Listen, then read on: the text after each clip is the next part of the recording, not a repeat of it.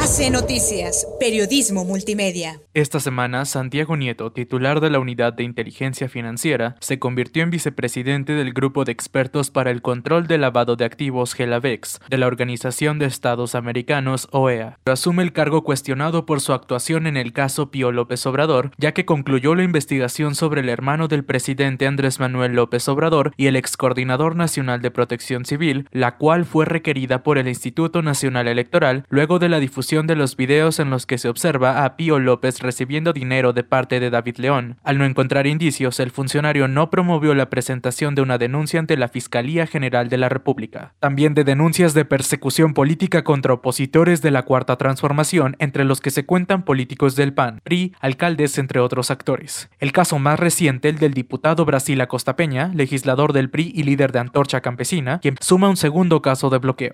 Hoy recibí este documento en el que se me informa que mis cuentas bancarias de la Cámara de Diputados, donde depositan mi dieta, han sido bloqueadas por segunda ocasión. ¡Qué casualidad! Justo antes de la discusión del presupuesto, a sabiendas de que el movimiento antorchista ha hecho uso de sus derechos constitucionales de manifestación pública de sus ideas en la Cámara, los dos años anteriores. Esta actuación discrecional de la UIP sobre sus facultades han motivado que juristas y expertos en derecho en México vean un mal uso de la unidad de inteligencia financiera. Contrario al perfil bajo que el presidente estableció, lo he visto como protagonizando, digamos, eh, exhibiendo, anunciando públicamente las investigaciones que está realizando, lo que en mi opinión, coincido con usted y con la opinión del presidente, eh, va en contra de los propósitos de la discreción que debe tener una investigación. Da la impresión la UIF de ser un brazo político justiciero de la presidencia de la República, un instrumento tan delicado y, y además programado para un tema tan importante como es la lucha contra el narcotráfico, el lavado de dinero y organizaciones terroristas, como han sido las convenciones internacionales de las cuales México es parte, eh, esté de alguna manera desviándose para politizar su acción que debiera ser absolutamente técnica y para eventualmente trabajar contra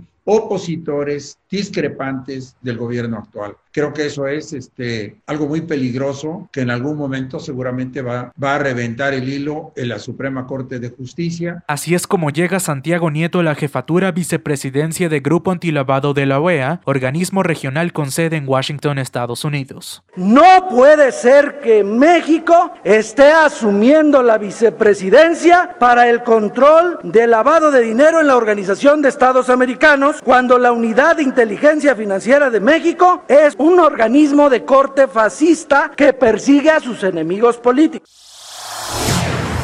Agencia Central de Noticias, Periodismo Multimedia.